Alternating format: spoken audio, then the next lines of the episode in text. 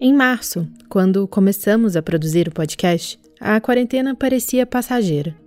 Nossa ideia inicial era fazer alguns episódios sobre o coronavírus e voltar à programação normal. Ricardo, você lembra das primeiras reuniões de pauta? A ideia era fazer poucos episódios sobre educação na pandemia, né? Sim, acho que a gente se programou para quatro episódios sobre o coronavírus e depois ia seguir em frente. Queria viajar pelo país, visitar escolas. Achávamos que elas iam ficar fechadas, vai, umas duas semanas. Doce ilusão, né? Chegamos a quatro meses sem aulas presenciais e ao último episódio da temporada, o de número 21, e ainda estamos enfrentando o novo coronavírus. Com o retorno às escolas no horizonte, apesar do medo de pais e professores, a gente resolveu ligar de novo para as pessoas com quem conversamos no começo da pandemia, para saber como elas estavam e que lições podemos tirar de tudo isso. Eu sou Ricardo Ampudia. E eu sou Juliana Deodoro. A gente volta já.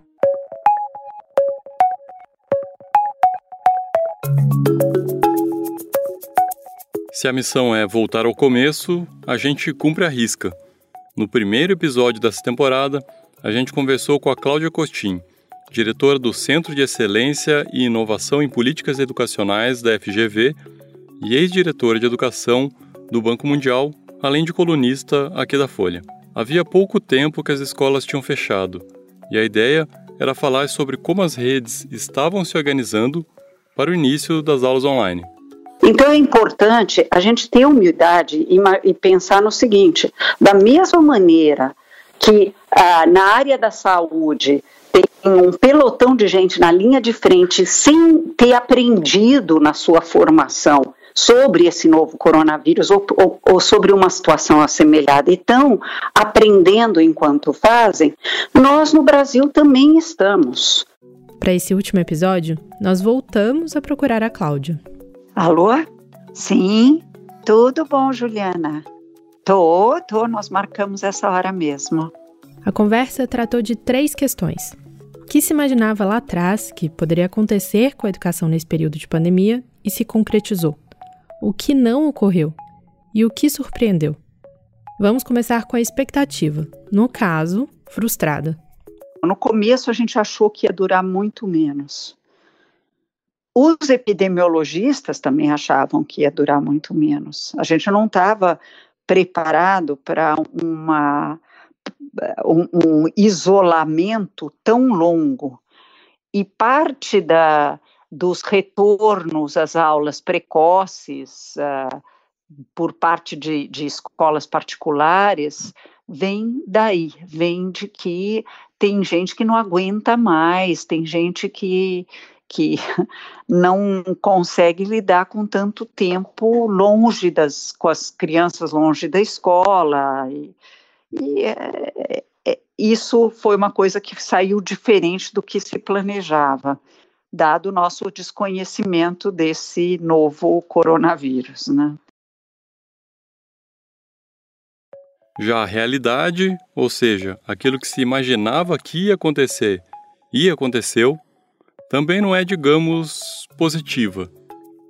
Uma outra preocupação que a Cláudia já tinha relatado lá atrás e se confirmou foi que as desigualdades educacionais, que no Brasil são enormes, aumentariam durante a pandemia, já que o ensino remoto exigiria mais estrutura, não só dos alunos e famílias, como das redes. E aqueles sem acesso à internet e em situação de vulnerabilidade social teriam mais dificuldade para aprender. Para a volta, ainda que com muita discussão e planejamento, também era esperada alguma confusão.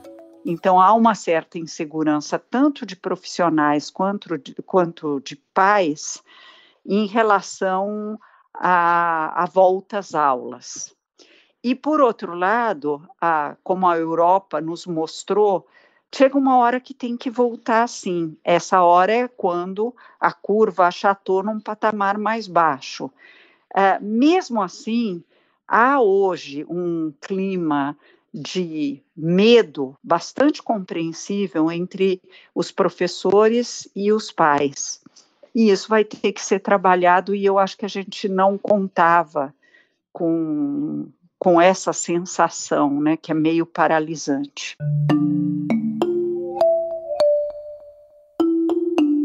Com tanta insegurança sobre o retorno, a gente foi perguntar para as pessoas que moram em outros países e já passaram por esse momento como está a vida delas.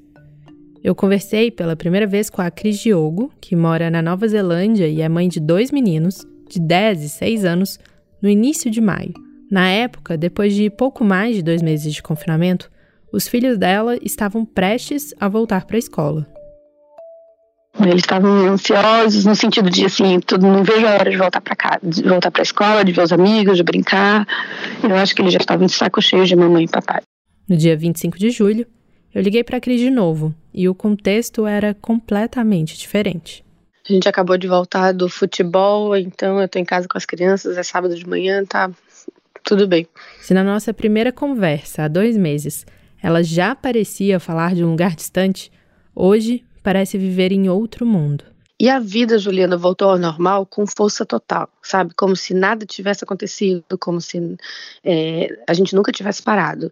Inclusive, é, quando no final do lockdown, a gente sempre estava conversando sobre as coisas que a gente queria manter, as rotinas que a gente queria manter, não é quando a vida voltasse ao normal, mas como eu disse, de repente a vida volta, o trânsito, a quantidade de trabalho, as coisas, as atividades, o futebol das crianças e, e eventos sociais, e realmente parece que está bem no passado, sabe? Parece que já faz muito tempo e eu nem acredito que passou.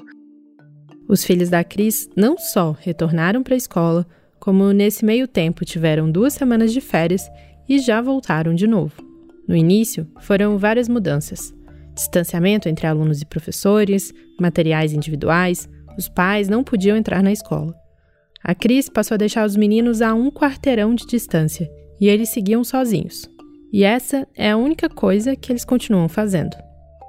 Algumas dessas rotinas foram, foram se mantendo, mas a escola voltou ao, ao normal né, os esportes, as atividades de esporte, é, a assembleia da escola, que é uma tipo uma reunião com todas as crianças nas sextas-feiras de manhã, tá todo mundo junto, voltou ao normal sem problemas nenhum. Vale lembrar que a Nova Zelândia tem suas particularidades. É um país relativamente pequeno e, apesar de receber um grande fluxo de turistas, é uma ilha distante no sul do Pacífico. Mas também é importante dizer que fizeram muito bem a lição de casa, principalmente com a coordenação do governo federal. Então, depois de 80 e poucos dias sem transmissão comunitária, então é óbvio que não existe o vírus não está no país. Não é? Então, é, a vida está normal nas escolas, não tem nenhum tipo de restrição quanto à, à, divisão de material ou carteiras mais longe uma da outra. As crianças estão brincando normalmente. Diz aí se não parece de verdade que ela fala do futuro. Eu sou você amanhã. Eu espero. Outro pai com quem conversamos lá no episódio sobre o retorno das aulas foi o Dan Decker, um holandês que morou no Brasil. Os filhos dele são menores. A mais velha tem dois anos e o caçula um ano e meio. E eles também voltaram para o jardim de infância em maio. Primeiro, apenas por alguns dias da semana. No fim de julho, a família foi para a França numa viagem de férias. Mas antes disso, a vida dele estava bem normal. Quando a gente saiu da Holanda, a vida era quase como sempre. Eu ia para meu trabalho, para meu escritório, os meninos iam para o, o eh, creche, kindergarten. Um, os restaurantes reabriram um, somente que uh, eventos públicos um, eram uh, proibidos uh, e ainda são proibidos uh, mas quase era a única coisa que era proibida. Na Holanda, as crianças até 12 anos voltaram primeiro. No início, elas ficaram em turmas reduzidas, indo à escola em dias alternados. Mas em junho, as classes voltaram a ficar cheias. No começo de julho, foi a vez do ensino secundário, que aqui no Brasil equivale ao Fundamental 2 e médio, mas por pouco tempo, já que as férias de verão começaram.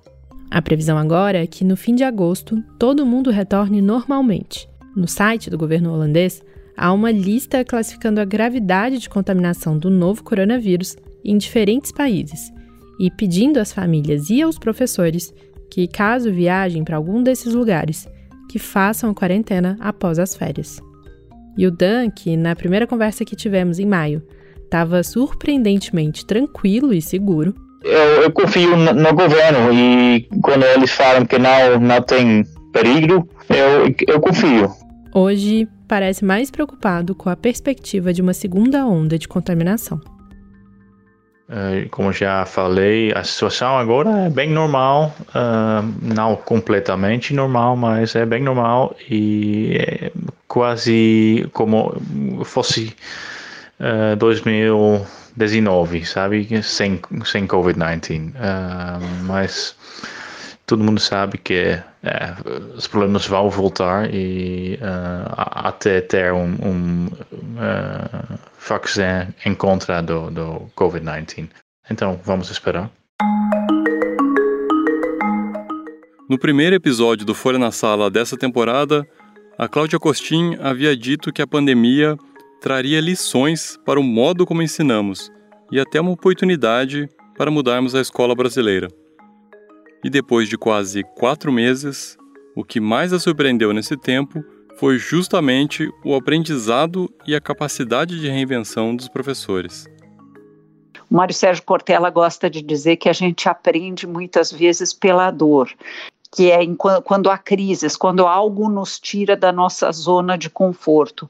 E, de fato, eu comecei como professora, minha carreira profissional como professora de educação básica, eu nunca tinha visto aulas tão interessantes como algumas que me foram enviadas. Evidentemente, isso não é a média das aulas, mas esse, essa ideia de que houve um aprendizado que foi se acumulando é interessante, ainda mais se a gente pensar que uma das competências próprias do século XXI, que a, a OCDE vem trabalhando, o que, que deveria entrar nos currículos de competências que não são só as básicas, mas as próprias para o tempo que a gente vive, é aprender a se reinventar. Então, se os professores aprenderam a se reinventar, uh, vai ser muito mais fácil para eles ensinarem seus próprios alunos a se reinventar.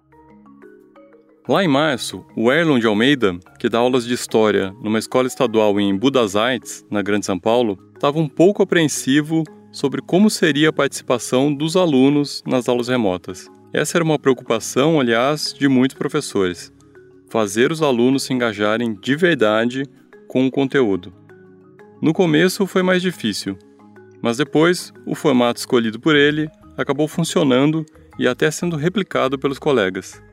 Agora sim, estou um pouco mais confiante, mas pelo caso mesmo da devolutiva dos alunos em umas reuniões que eles participaram, eles acharam o formato das atividades que eu elaborei para eles ficou de uma forma bem fácil para eles estar respondendo tal, né? Foi o formulário. Já no caso da participação, é bem relativo você tem turma ali que você tem uma boa devolutiva, né? 70%, 50%, né? Já tem turma que você consegue atingir, você tem umas tem 20%, entendeu? De devolutiva dos alunos que conseguem realizar essas atividades. Cada sala contendo ali em média 35 alunos, no máximo 40. Apesar da experiência bem sucedida, o Erlon conta que o ensino remoto, mesmo que bem interessante na opinião dele, nunca vai substituir professores e alunos na escola. Algo que eu sempre falo para os meus alunos é que a nossa espécie chegou até aqui pelo fato de agirmos em grupos, né? Então é algo necessário. Esse trabalho remoto ele mostra que você pode incrementar, colocar, trabalhar com áudio, é, editar uns vídeos ali. Porém, a questão da presença, né, é mais do que necessária, né? Então, assim, o que eu ficou para mim assim de aprendizado mesmo que você trabalhar com a educação qualidade mesmo, ela é presencial, né? Eu acho, não é que eu não acho, né? Hoje eu tenho certeza que o ensino remoto ele não é funcional. A Cláudia Coxim também acha que a escola é insubstituível, mas isso não significa que depois da pandemia o ensino online não possa permanecer de alguma forma na vida de todos. Pelo contrário, segundo ela, pesquisas recentes mostram que a tecnologia pode ser importante dentro de uma visão de ensino híbrido, com uma parte online e outra presencial. Dessa forma, a sala de aula assume o lugar de desenvolvimento do pensamento crítico e da capacidade de aplicar conhecimentos para resolver problemas. Mas pensando em um futuro imediato, na volta, e no caos que muita gente acredita que vamos viver, o que ela diz é que precisamos fazer do limão limonada pegar os aprendizados que nós tivemos no meio de muito sofrimento e fazer com que isso nos ajude a dar saltos de qualidade na educação. Porque não é que a educação pré-pandemia estivesse boa e veio a pandemia e estragou tudo. Nós tínhamos problemas, desafios enormes em educação tanto de desigualdade educacional quanto o que poderia ser chamado de uma crise de aprendizagem. E nós temos problemas na alfabetização. Nós vamos ter que resolver esses dois tipos de problemas, porque o mundo não vai esperar para nós.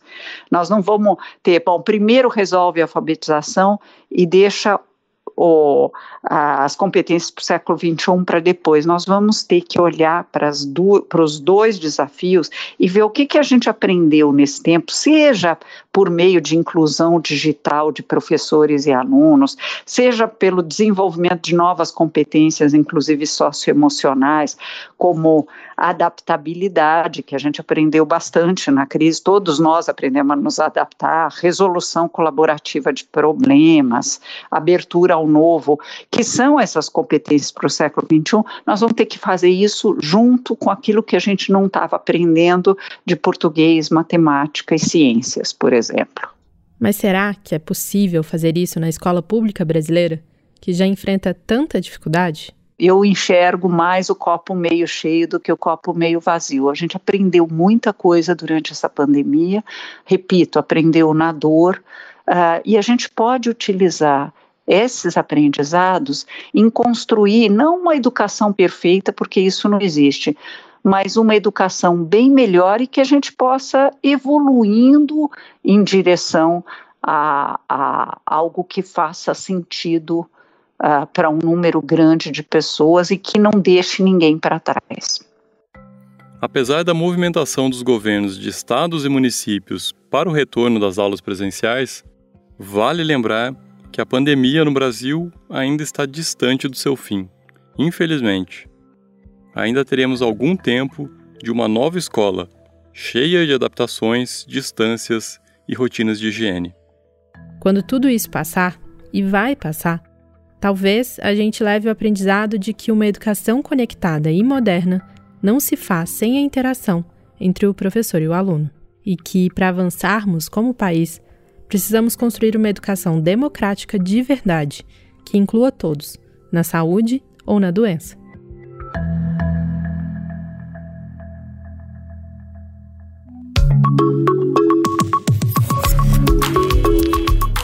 E esse foi o último episódio da segunda temporada do Folha na Sala. Você pode ouvir todos os nossos episódios dessa e da primeira temporada na plataforma de podcast que preferir ou no site da Folha. Não deixe de ouvir também a série Grandes Educadores, que conta a história de professores brasileiros que mudaram a educação no país. Ela fica no mesmo feed desse programa. A edição de som do Folha na Sala é de Stefano Macarini e a coordenação do podcast é de Fábio Takahashi e Magé Flores. Obrigado a todos vocês que nos acompanharam até aqui. Boas aulas, continuem se cuidando e até a próxima. Até mais, pessoal.